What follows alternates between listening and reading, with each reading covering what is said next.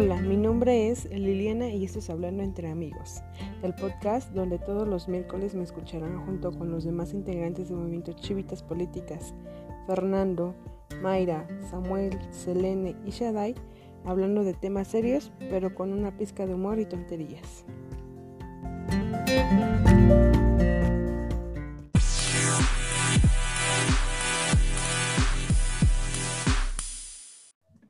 Hola, ¿qué tal? Mi nombre es Liliana Sánchez, soy presidenta del Movimiento Chivitas Políticas y el día de hoy tenemos a dos invitados súper especiales que ya considerados politólogos, incluso yo creo que ya están en las candidaturas del, Estado de México, si no mal recuerdo, una de Nesa y la otra de Iztapaluca, creo que es. Entonces tengo aquí a dos grandes invitados, no es cierto, son este, mis compañeros, colegas de la Universidad Autónoma Metropolitana, a Lizeth Cortés y a Miguel Álvarez. Hola amigos, ¿cómo están? Bienvenidos. Gracias por aceptar la invitación. Hola Lili, muchas gracias a, ustedes, eh, Mosi, por invitarnos. Es un gustazo estar aquí. Ya por segunda vez, ¿no? Y hola Liz, ¿cómo estás? Hola, buenas tardes. Yo muy bien aquí, ya sabes, pasando la pandemia y de igual manera eh, estoy muy agradecida por haberme invitado a, pues, a este, eh, para compartir ideas. Eh, la verdad es un honor para mí estar con Miguel, que lo considero igual un gran compañero, y contigo Liliana, que sabes que te aprecio mucho.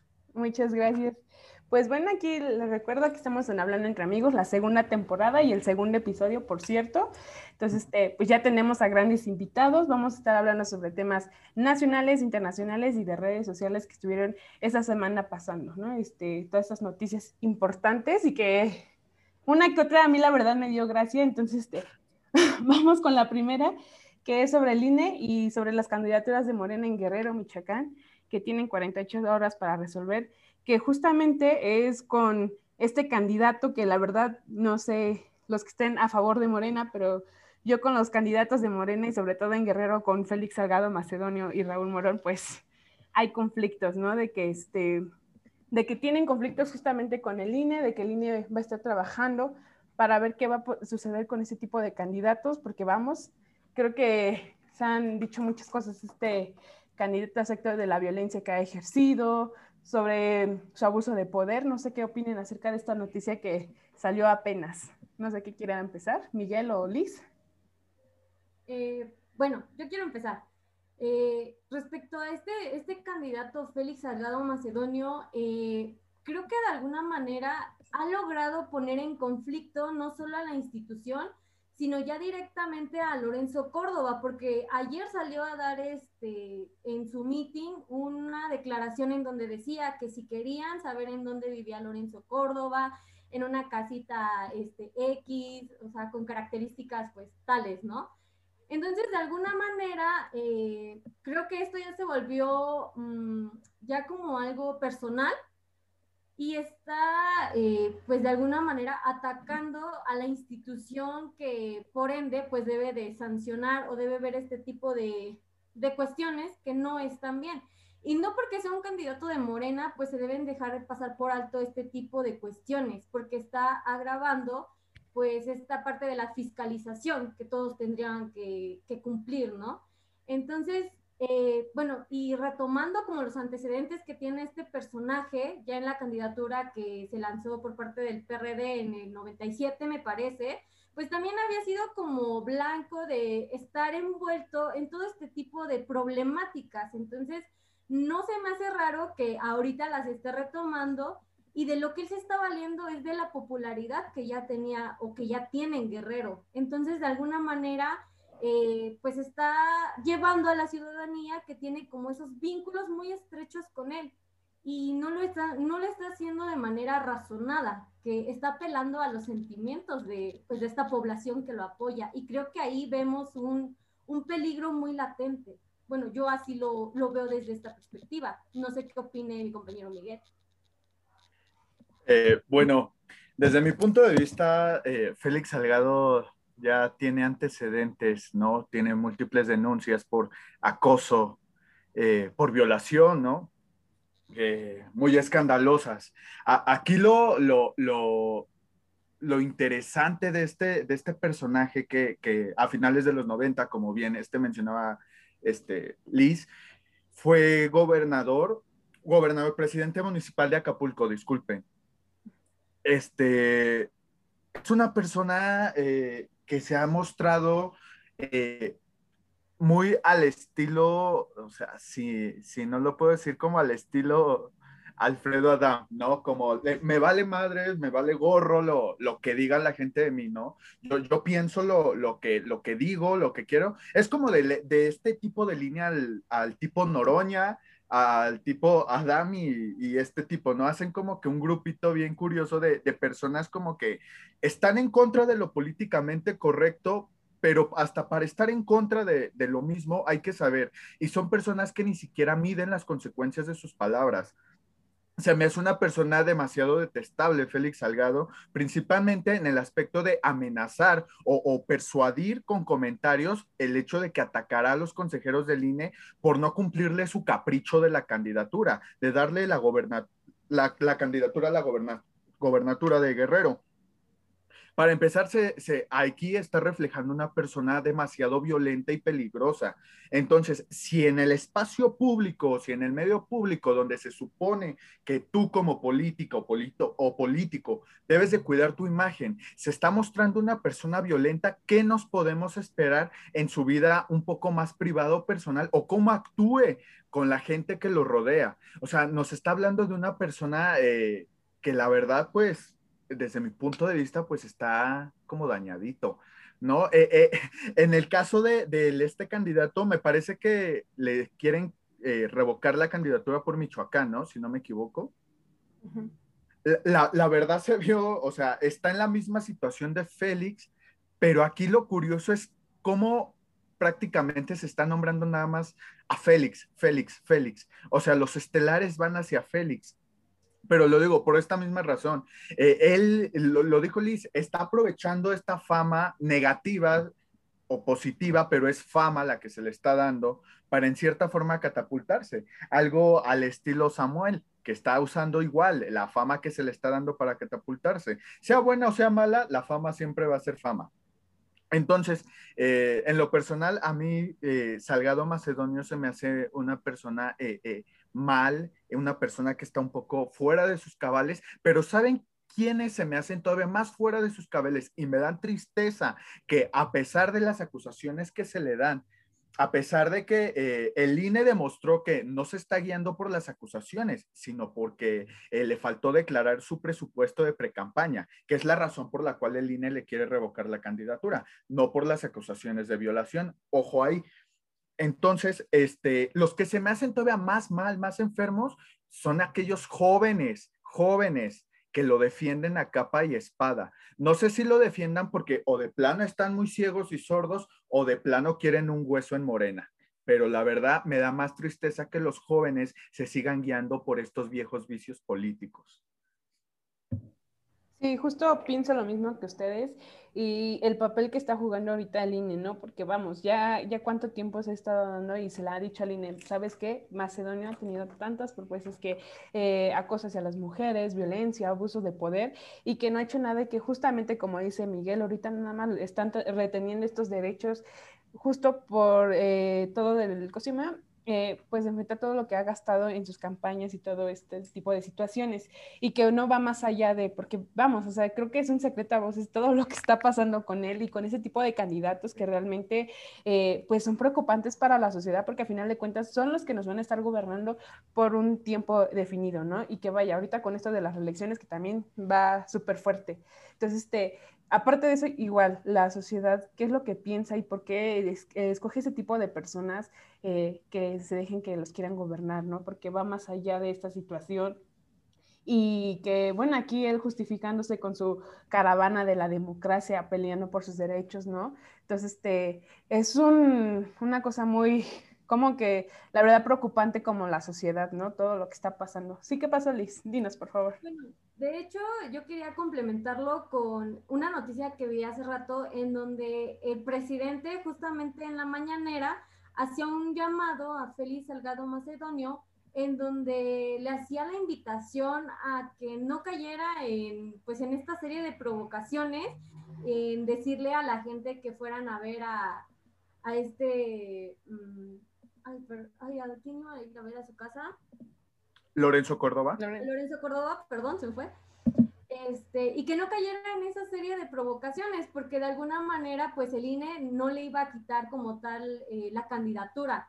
Entonces el presidente ya está dando por hecho eh, la resolución que se va a presentar dentro de dos horas, hora y media, algo así.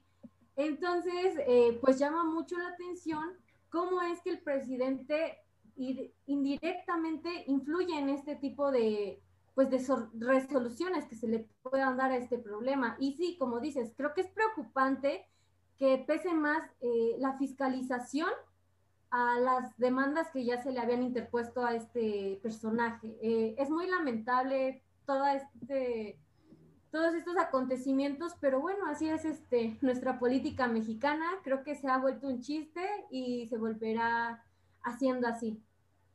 Sí, y creo que esto va para cualquier tipo de, candidato que se está dando ahorita últimamente para, las elecciones, ¿no? Pero sí, es muy sorprendente esta situación y el papel que aparte de que juegue el INE, también el papel que está jugando el presidente, porque vamos, aquí se ve evidentemente ese favoritismo, y no lo quiero decir así, porque él evidentemente va a decir que no, que nada que ver, pero vamos, o sea, ante esta situación y lo que está diciendo, lo que está comentando y las acciones que, que está eh, dando con este tipo de candidato, pues va más allá, ¿no? O sea, y lo hemos visto con otras noticias anteriores o lo que ha dicho de que este, yo no voy a resolver nada y este, la justicia lo que tenga que hacer con este candidato. Y vamos, o sea, ¿qué tipo de justicia se está realizando ante esta situación con este tipo de candidato que eh, evidentemente tiene muchas cosas?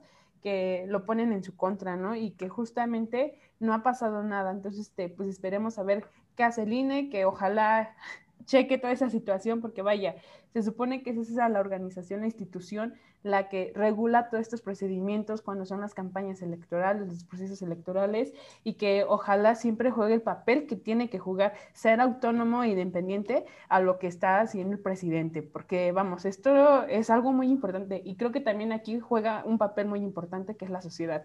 La sociedad, tú, ¿por qué vas a elegir a una persona que ya tiene antecedentes? Aunque no lo han declarado culpable, pero evidentemente hay, hay este, evidencias, ¿no? Ahí se está mostrando qué tiene y que la gente se quiera cegar por el amor que tiene o esa pasión que tiene por tal partido, pues bueno, o sea, que deje a un lado eso y que vea la problemática que está pasando, porque no es el, único candidato que hace ese tipo de situaciones, ¿no? A lo mejor ahorita es porque el que se ha escuchado más sonado, pero vamos, sabemos perfectamente que hay candidatos que han hecho lo mismo o peor. Y entonces yo creo que ese es un papel y un punto muy importante para la ciudad que se dé cuenta y que evidentemente mm, pues hagan un papel especial, eh, una democracia en la que realmente puedan evitar estas situaciones, ¿no? Con ese tipo de candidatos nefastos, para mí la verdad son candidatos nefastos, que es como de, güey, ¿qué, qué onda, ¿no? Entonces, este, pues a ver qué dice la sociedad, ¿no?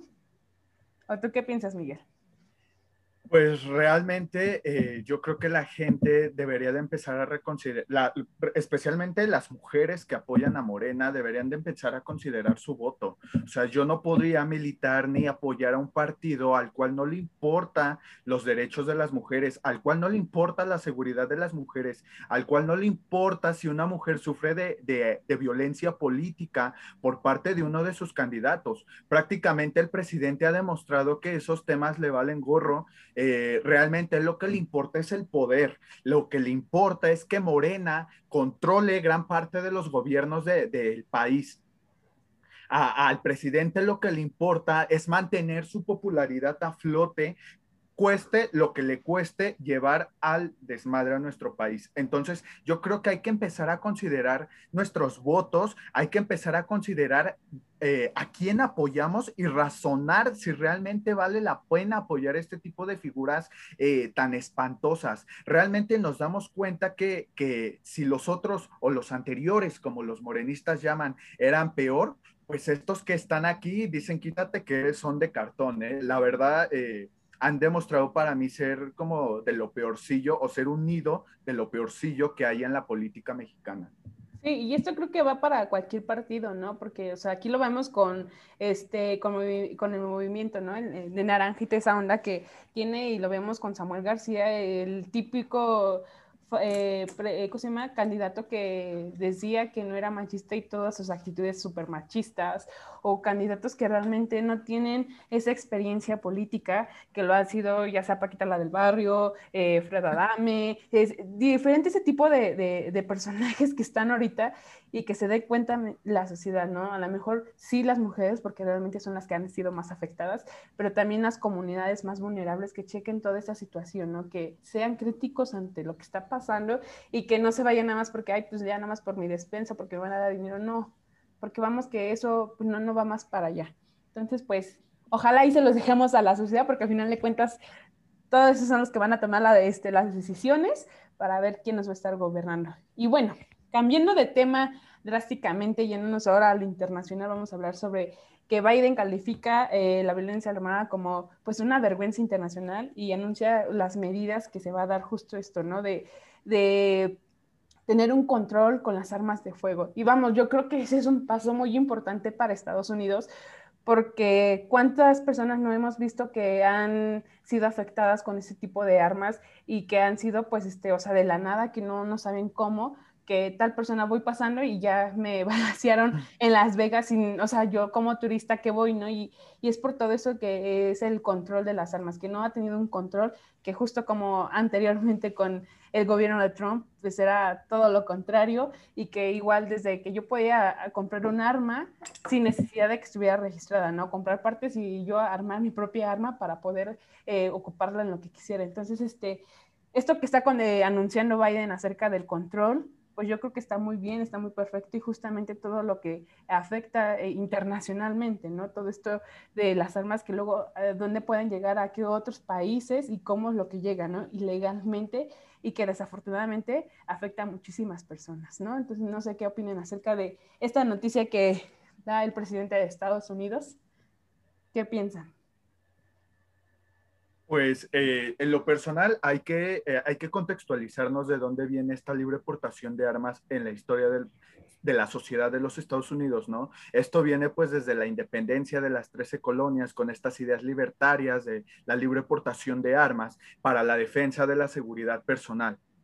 No, estamos de acuerdo que, que con el paso de los años, Estados Unidos ya no se encuentra en una guerra civil como se encontraba en esos años. Estamos de acuerdo que, que si bien eh, sigue habiendo eh, cierto índice de inseguridad en Estados Unidos, incluso en el ranking de paz mundial, Estados Unidos está en el puesto número 103, considerado un país de seguridad media.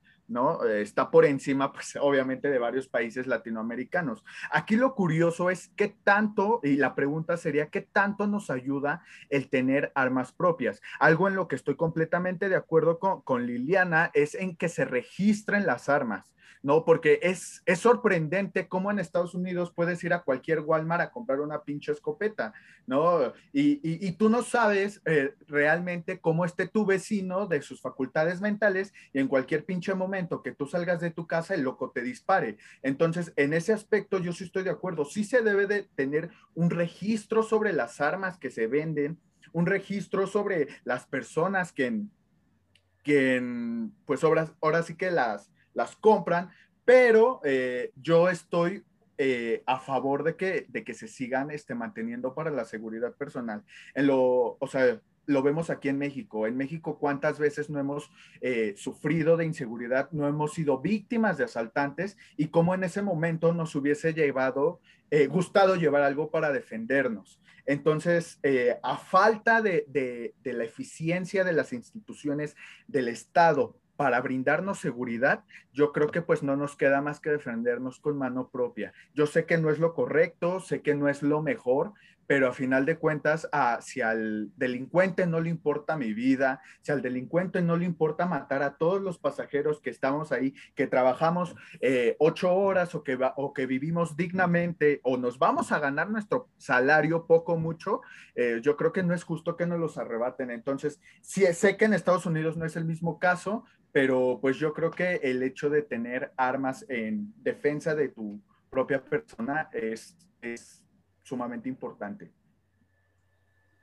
Sí, aquí el problema sería la regulación de estas armas, porque justamente, eh, evidentemente aquí en México no se está preparado para ese tipo de, de, ley de que se acepten esto del que cada quien tenga su libertad y poder portar un arma. Evidentemente aquí en México es muy distinta la situación por todos los casos que están pasando de violencia, como la que ejercen y el abuso que puede haber con estas armas, ¿no?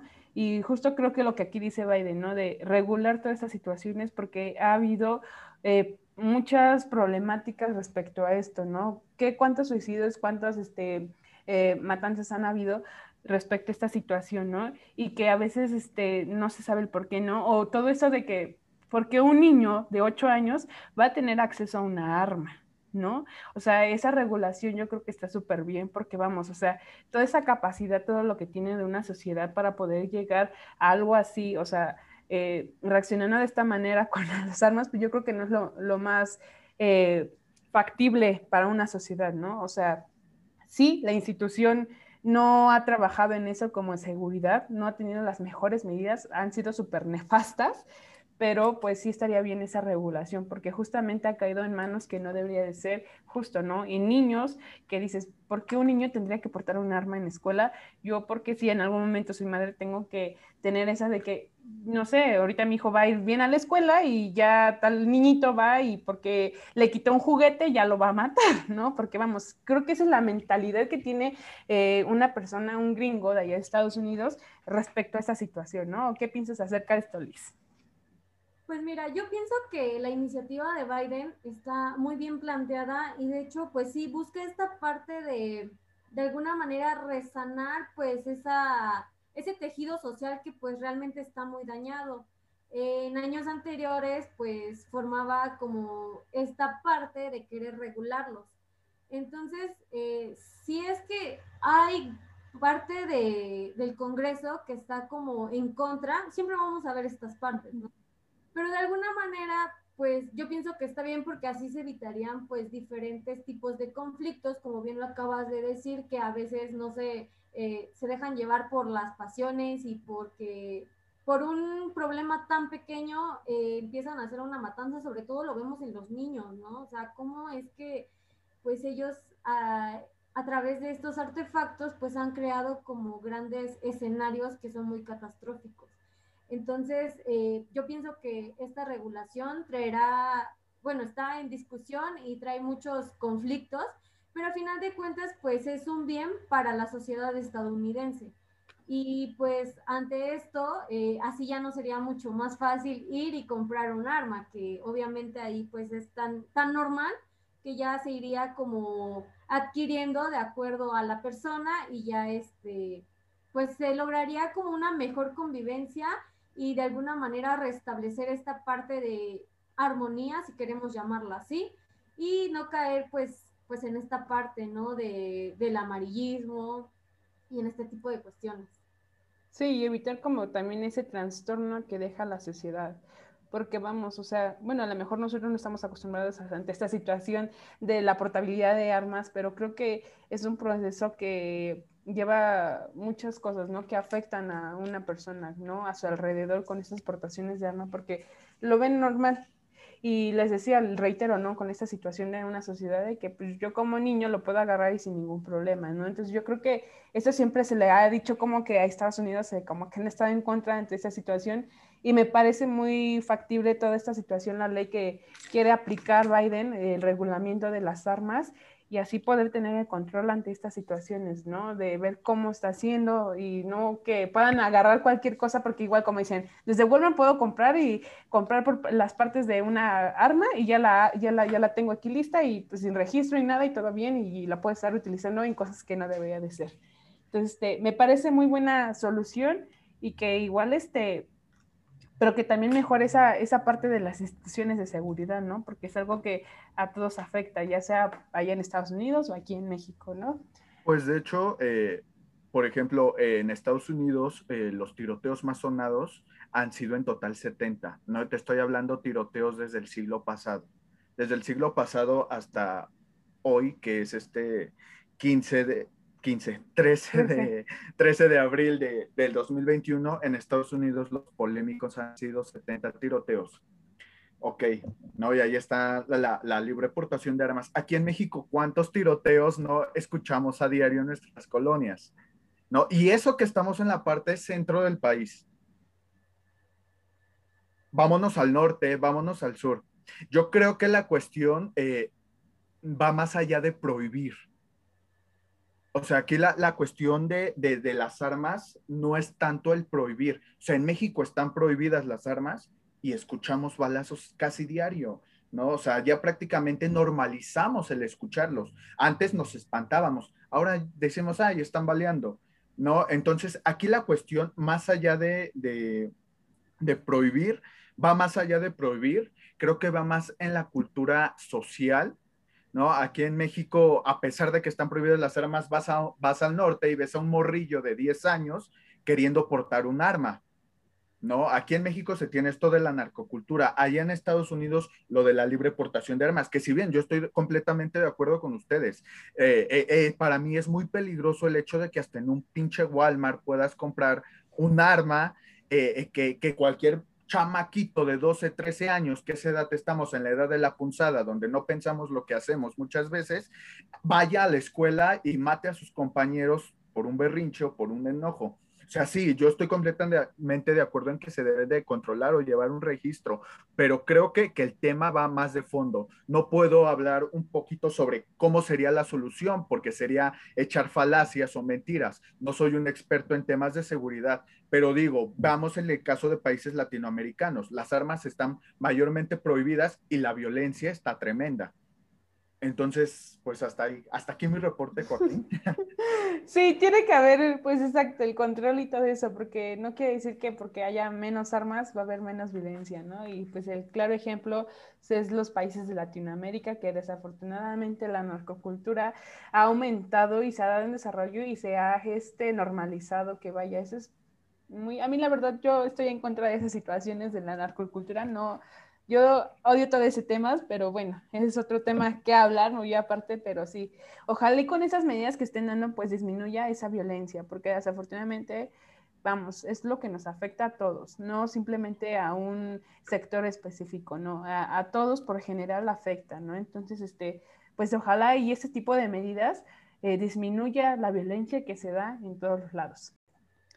Ok, y entonces el siguiente tema que vamos a hablar es sobre los usuarios de redes sociales que se ríen acerca del logotipo de este, del aeropuerto de Santa Lucía, ¿no? este, la verdad, yo no había visto como los memes hasta que ayer igual de forma empezó a subir sus, sus memes de este logotipo, ¿no? De que eh, sacan un logotipo justo para poder promocionar el aeropuerto de Santa Lucía. A mí la verdad me da mucho de risa cuando pienso con el aeropuerto de Santa Lucía, perdónenme, ah, pero es que es por las situaciones que hemos estado pasando de que, bueno, ya estaban haciendo uno, lo cambian a otro y toda esta onda, pero ahorita lo, lo chistoso es de los internautas de cómo lo que estuvieron haciendo, ¿no? Y que lo, igual lo relacionaron muchísimo con, con la convocatoria de la SEP de las ilustraciones, porque dijeron, no, pues es que eh, yo, yo, lo hubiera hecho mejor y ya ponían un montón de imágenes acerca de esto. A mí la verdad me da mucha risa de cómo eh, hicieron sus memes acerca de esto, no sé qué opinan.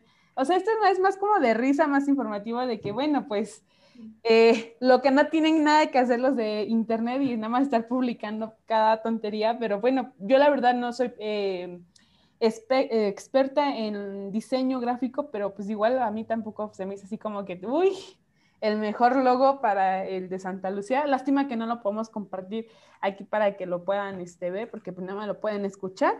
Pero, pues, o sea, todos los diseños que se hicieron y el principal que hizo este, el, para el aeropuerto, y la verdad, pues le tiraron mucho hate, ¿no? No sé si vieron algunos memes que compartieron respecto a esto. La verdad a mí me dio mucha risa, no sé qué opinan. Liz. Pues es que de hecho, eh, este tema de los memes, pues eh, básicamente se desató porque al principio pensaron que era una noticia fake, o sea, vamos de acuerdo con que pues la ilustración eh, no está muy bien hecha, o sea, sí tiene que ser representativo, pero pues ponle un avioncito que represente la F, ponle un mamut, ¿por qué? Porque se encontraron restos arqueológicos, o sea, sí, pero tampoco tenía que hacerlo pues como que tan sencillo, porque de alguna manera pues tiene que representar eh, pues el aeropuerto, ¿no? Entonces, eh, creo que aquí se ve eh, claramente cómo es que no se le está dando la importancia que deberían tener pues este tipo de trabajos para los diseñadores gráficos. está el claro ejemplo de, de los ilustradores de, de, los libros de texto. O sea, creo que se está menospreciando el trabajo que las personas deberían de hacerlo y, y en administraciones pasadas pues se pagaba. Entonces, este, salen a decir que pues esta ilustración tuvo un costo de 3 mil pesos, pues te da a entender que sí, es un gobierno que está con la austeridad, pero la austeridad creo que nos cuesta más que, más que un diseño, sino somos burla a nivel internacional, ¿estás de acuerdo? Sí, justo es eso algo muy importante, porque se supone que va a ser el aeropuerto internacional, o sea, para que hagan esa situación y yo lo vi con el, o sea, me da mucha risa porque esto lo hacen con burla, justo, no por otra cosa, pero decía el de forma, ¿no? De que nuestro becario rediseñó el logo y solo este, le pegamos, lo, le, pega, eh, le pagamos con media este, guajolota, ¿no? Es, o sea, y hizo, e hizo un trabajo mejor, ¿no? O sea, este, creo que aquí lo tengo, pero, o sea, la verdad es que hasta estuvo mejor el, logo de, de ellos y era de que, pues, o sea, no manches, si tú estás demeritando un trabajo, porque realmente el diseño gráfico es un trabajo. Que tú no lo consideres así es otra cosa, pero vamos, seguimos a lo mismo. Tú estás demeritando trabajos y estás precarizando toda esta situación porque a final de cuentas para algo lo estudiaron. Y tú nada más de que sí, nada más te voy a dar mil pesos y ya este, hacen un logotipo y también, o sea, vamos, o sea, ¿para qué va a ser? A uso internacional no solamente va a ser por tu tiempo de periodo que estés gobernando y va a quedar tal lugar y ya sí, ya sí, sí, ya eso como caiga, ¿no? Porque al final de cuentas, esto va a llevar todo un procedimiento, va a ser para bastantes años y justo no solamente va a ser para México, ¿no? Y volvemos a lo mismo, la burla de México como de que es que esto es de planos austeridad, ya le están pasando por los sueldos, ¿no? Entonces, este, no sé qué piensas acerca de esto, Miguel. La verdad a mí me da mucha gracia y a la vez tristeza, ¿no? Por la situación que precariza el trabajo de, de las personas, pero me da risa de que, güey, ¿es neta que estás eh, haciendo este tipo de... ¿Estás aceptando esto? E, es que realmente concuerdo con ustedes, es un cúmulo de sentimientos encontrados, pero no positivos, para ser honesto me da tristeza, risa, pero una risa como de chale, ¿no? ¿A qué caímos? Una cosa es austeridad y otra es austericidio, ¿no? Como lo está haciendo el presidente.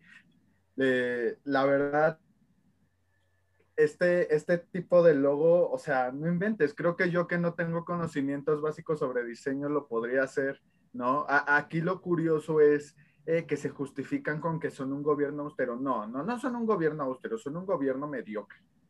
¿Por qué mediocre? Porque están invirtiendo, eh, o sea, ¿cuántas millonadas nos están yendo para los proyectos estrella del presidente? Y no pueden invertir aunque sea unos 15 mil pesitos para pagar un buen diseñador. O sea, yo vi varios eh, diseños de, de, personaje, personas que pues decían, no manches, o sea, me hubiese salido mejor y no les hubiese salido caro. Y o sea, ya eran unos diseños que se vean, la verdad, mamalones, a comparación de este que tenemos. Este que tenemos se ve como un diseño de una marca de los 80, 90. O sea, la verdad, hasta el tipo de tonos que le metieron y todo eso. Digo, a final de cuentas, eh, yo creo que esto no tiene mucho que ver con la calidad del aeropuerto que hagan, pero sí empieza uno a dudar de qué tan bueno va a ser. ¿no? Porque si en algo tan básico como la imagen del mismo no, no supieron, ajá, no están invirtiendo, ¿qué nos vamos a esperar en, la obra, ¿no? Entonces, pues yo creo que aquí sí hay como que, pues ya empezar como que a, a preocuparnos por esa situación, ¿no? Y yo de que yo lo pude hacer mejor en, imagínate, ¿no? En Paint o en PowerPoint y que, que, en ese, y, o sea, no es por demeritar, porque a lo mejor igual un ilustrador lo hizo, pero ¿por qué lo hizo en ese tipo de, de, de esa forma, ¿no? De ese diseño, ¿no? Por las la mismas circunstancias de que nada más te voy a dar mil pesos y algo así, ya, ya, ya, ¿no? Porque, vamos, seguimos en lo mismo, la precarización del trabajo es como de, ay, es neta, o sea, justo por eso yo creo que es como de que hay un trabajo de un ilustrador, eh, se le paga poquito porque no lo hacen bien y vean el ejemplo que está dando con el de Santa Lucía, ¿no? Entonces, este, pues es una lástima por parte ¿no? de, del gobierno que pues precarice esto y que su austeridad esté arrebasando con todo y lo está arrastrando con estas situaciones, ¿no? Que, y, es el claro ejemplo eh, de que, bueno, muchas veces nosotros como politólogos eh, siempre hemos visto que en la mayoría de nuestros cursos siempre se, cuando alguien dice explotador laboral, ¿a quién se lo adjudicamos? Al empresario, ¿no? Pero, pero aquí con esto nos damos cuenta que, el que es explotador es explotador, no importa de dónde sea, no importa que maneje. El gobierno actual lo está demostrando que a pesar de ser gobierno y de preocuparse por la sociedad, que es el, su deber, a final de cuentas también está explotando y precarizando. Lo vimos también con el ejemplo de los libros de texto de la SED. O sea, ¿qué les pasa? Cómo se atreven a, humillar un trabajo? Una, para empezar, es un proyecto como a mí se me hace importante, o sea, es el tema de educación. ¿Y cómo se atreven a decir, ah, pues con tu constancia, ¿no? Bien feliz de la vida y una copia de lo que diseñaste. Valor curricular, por favor. Sí, o sea, es como de nombre, voy a ir al supermercado a comprar lo que necesito para comer y le voy a decir, tengo constancia, ¿no?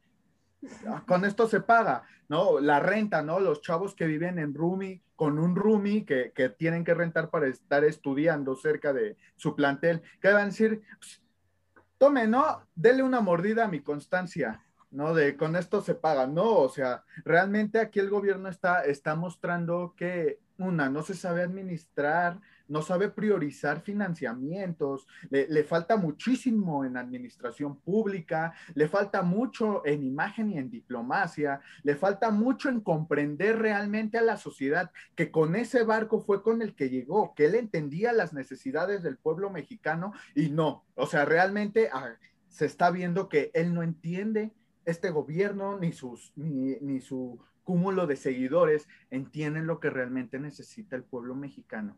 Necesitamos menos parásitos políticos y necesitamos más personas comprometidas con, ahora sí que realmente lograr un cambio, no solo hablarlo, con las acciones que realmente entiendan qué es lo que se necesita. No necesito una pinche constancia, porque esa no le voy a morder cuando tenga hambre. Lo que yo necesito es que me facilites eh, acceder a un empleo, ¿no? Yo como joven egresado, entonces, como, como personas recién egresadas de una carrera, como personas desempleadas, lo que realmente necesitamos son eh, eh, políticas o, acciones que nos ayuden a, un progreso eh, tanto social como económico. O sea, no es posible que al gobierno le preocupe más el, el el hecho de mantener su imagen a flote que las necesidades eh, económicas que estamos teniendo gran parte de la población mexicana.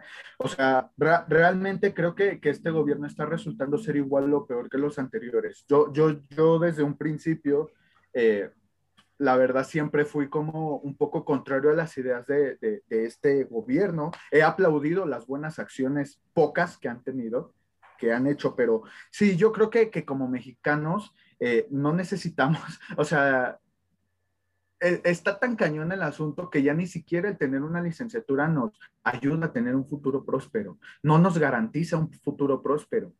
Y, está cañón porque realmente muchos eh, nos tentamos a ver en la necesidad de abandonar nuestros sueños, de ejercer nuestra carrera por las ganas de tener una vida estable económicamente, ¿no? Entonces, pues sí está cañón el asunto, eh, lo vuelvo a repetir, yo siento un cúmulo de tristeza, de indignación, de coraje, pero, pero sobre todo de preocupación, ¿no? Sobre preocupación porque realmente la gente se dará cuenta de lo mal que estamos o, se dejarán seguir yendo por, eh, por su fanatismo hacia un personaje que, al igual que todo político, solamente le importan sus bolsillos.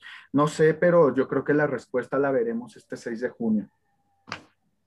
Sí, yo creo que eso es como un llamado de atención para la sociedad de nuevo, ¿no? Reiteremos esto porque creo que el peso que tiene, la importancia que tiene la sociedad ante las decisiones que se toman, y lo estamos viendo ahorita, y pues sí, o sea, es da risa, da tristeza, da coraje, da enojo, todo eh, esta situación, ¿no? De que, chales, o sea, todos los mismos que comparten, pero es como a la vez de que, pues, o sea, imagínense, ¿no?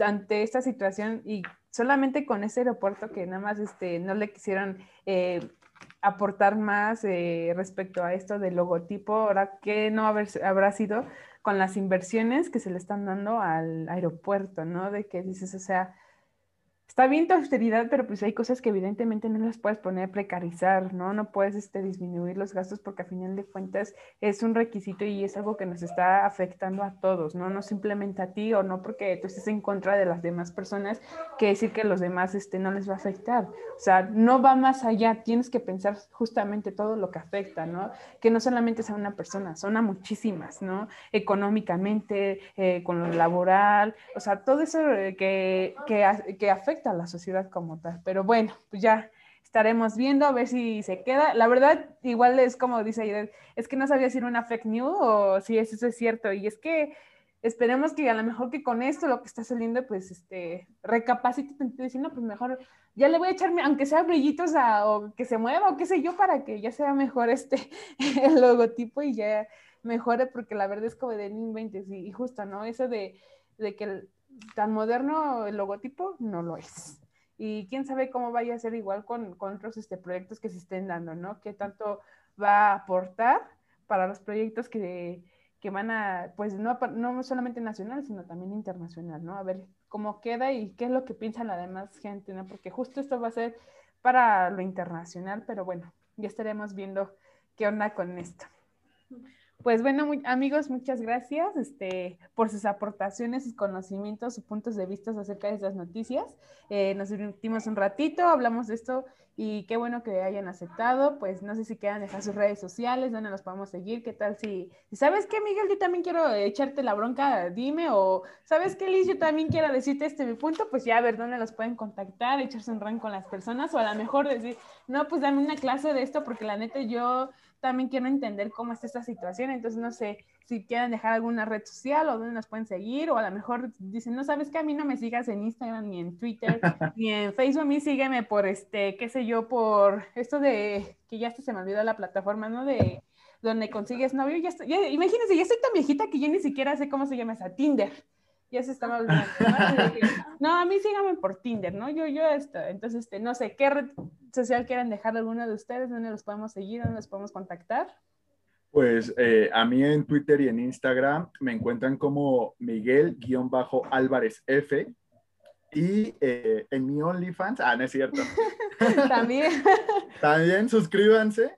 No, no es cierto. En Facebook, eh, bueno, en Instagram y Twitter, Miguel-Álvarez F y en Facebook como Miguel Álvarez. Ya cualquier cosa, contáctense aquí con los chicos Moshi. Pero sí, gracias por la invitación, Lili. Siempre es un gustazo hacer algo con ustedes. Son personas muy agradables. No, pues gracias por aceptar la invitación. ¿Y tú, Liz? Pues a mí me pueden seguir en Facebook como Aide Rivera. Eh, no se espanten si ven puros memes, porque pues, pues son memes. es lo que comparto. Pero pues igual este, me pueden seguir en Facebook, en Twitter como arroba Aide. Y pues si gustan echar chismecito, no hay problema. Ya saben, todo se toma con humor y con sátira y bueno, se debe de reír de estas situaciones porque si nos ponemos a llorar, pues creo que es un poco peor. Pero muchas gracias por la invitación, igual. Ah, gracias. Gracias a ustedes y la verdad espero que eh, ahí puedan seguir participando más con nosotros. Igual a los que nos están escuchando, pues gracias por escucharnos. Ya saben, escucharon las redes de, de Miguel, de Liz. Igual eh, no se les olvide escuchar y seguir las redes sociales de Mosi, porque pues, ahora que sí estamos con chambita, entonces igual eh, reiterarles muchas gracias a los que nos escuchan y a los que nos aceptaron, porque grandes invitados ya a lo mejor próximamente pueden que ellos ya estén registrados en las candidaturas de ahí de Morena, seguramente ellos que les, que les fascine. Entonces, este, ya para la próxima va a estar Liz y Miguel como para gobernador del Estado de México o alguna otra este, eh, cargo, ¿no? Pero bueno, pues muchísimas gracias y nos estamos viendo pronto. Bye. Bye. Bye, gracias.